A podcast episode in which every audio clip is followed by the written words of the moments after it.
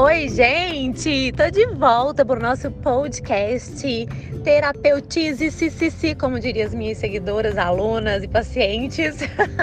Como é que vocês estão, meus amores? Espero que estejam todos bem. Quem aí teve uma semana tensa, intensa, confusa, bagunçada? Gente do céu!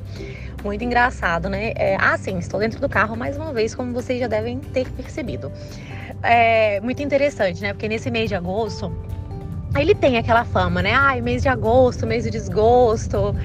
E foi um mês, está sendo na verdade, um mês muito pesado. As minhas pacientes quase todas estão vindo com a mesma demanda de esgotamento mental, de cansaço extremo, é, lapsos, né, de esquecimento, memória fraca.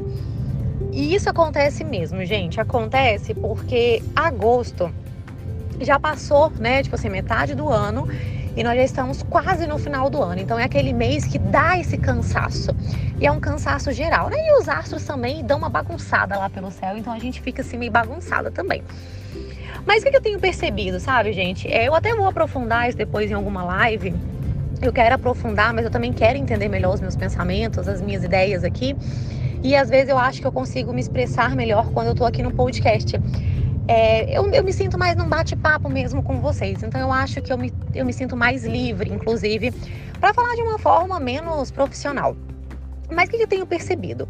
De uma maneira geral, né, estou generalizando mesmo, isso é baseado nas minhas próprias pesquisas científicas, by Hannah Velino, que todos nós estamos muito cansados, esgotados, só que eu tenho percebido que a gente meio que está usando, né, de uma vitimização, e não entendo essa vitimização como uma coisa ruim, mas uma vitimização do tipo assim, ai, mas tá todo mundo cansado. Então por que que eu não estaria? Ai, tá todo mundo cansado, por exemplo, da rede social, então por que que eu não estaria? Né? Então a gente meio que usa desses argumentos para dar uma freada até na gente mesmo.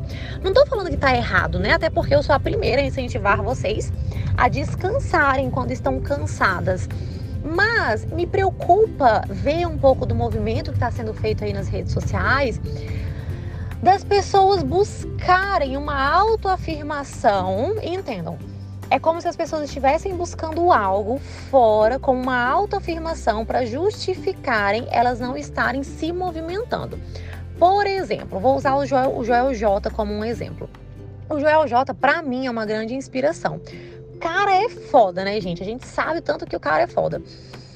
Só que ele tem uma produtividade altíssima, né? O nível dele de alta é, ele tem uma alta performance, tanto alta com L, tanto alta com U. Depois eu posso explicar melhor para vocês essa diferença entre alta performance e alto performance. Mas o cara é de outro nível, né? Ele tem um nível é, acima da média. E aí eu poderia muito bem é, falar, ai gente, mas eu nunca vou ser igual ao Joel J, né? Eu nunca vou conseguir isso. E essa produtividade dele é tóxica, então eu não, ai não, eu não quero, eu não quero isso pra mim. Só que ao invés de eu entender quais são os meus limites, até onde eu dou conta de ir, ou até onde eu não dou conta de ir, o que que eu faço? Eu começo a justificar. Ah, mas as pessoas agora, né, só apresentam uma positividade tóxica, eu não vou ser assim eu não vou fazer dessa forma, porque isso tá errado, isso não dá certo. E aí eu vou gerando um movimento onde eu tô mandando informações pro meu cérebro de que eu não dou conta, porque se não for para ser igual o Joel J tá errado, mas o Joel J tem uma produtividade tóxica e eu não quero ser assim. Vocês estão conseguindo acompanhar meu raciocínio? Eu sei que esse raciocínio ainda tá complexo, sabe, gente? Porque eu ainda tô desenvolvendo ele também. Mas eu achei importante começar a falar sobre isso. Por quê? Eu estava conversando com uma paciente minha e ela tem um quadro de ansiedade até bem, uh, bem presente, sabe? E aí, vocês estão ouvindo, né? Eu tô dando ré. ela tem um quadro de ansiedade até bem presente. E aí ela me mandou um vídeo de uma moça onde falava assim: ai é, a gente também pode usar da, da ansiedade a nosso favor, né? Porque a gente sabe que nem sempre a gente vai conseguir fazer as coisas. E foi aí que eu percebi. Eu falei, gente, tem muita gente aproveitando, usando né, de certos quadros para se justificarem, se justificarem daquilo que elas não estão dando conta de fazer. E gente, isso é perigoso. É perigoso por quê? Porque eu primeiro preciso reconhecer se eu faço isso ou não.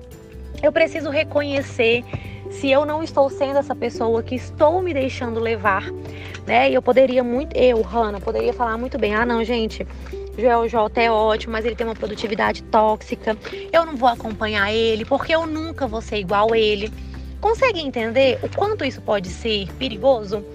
Porque, beleza, a, a realidade dele não é a minha. Então, de fato, eu nunca vou ser igual a ele.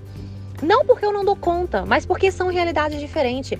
Mas eu preciso entender quais são os meus potenciais até onde eu vou, o que que eu vou fazer por mim e não usar, sabe, disso como uma forma de autossabotagem, né? De falar, não, eu não vou fazer isso de jeito nenhum, porque a minha vida não é assim, porque esse cara tem mil pessoas que fazem as coisas para ele, por isso ele dá conta.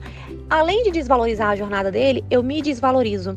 Eu me desvalorizo por quê? Porque eu me coloco num lugar de inferioridade.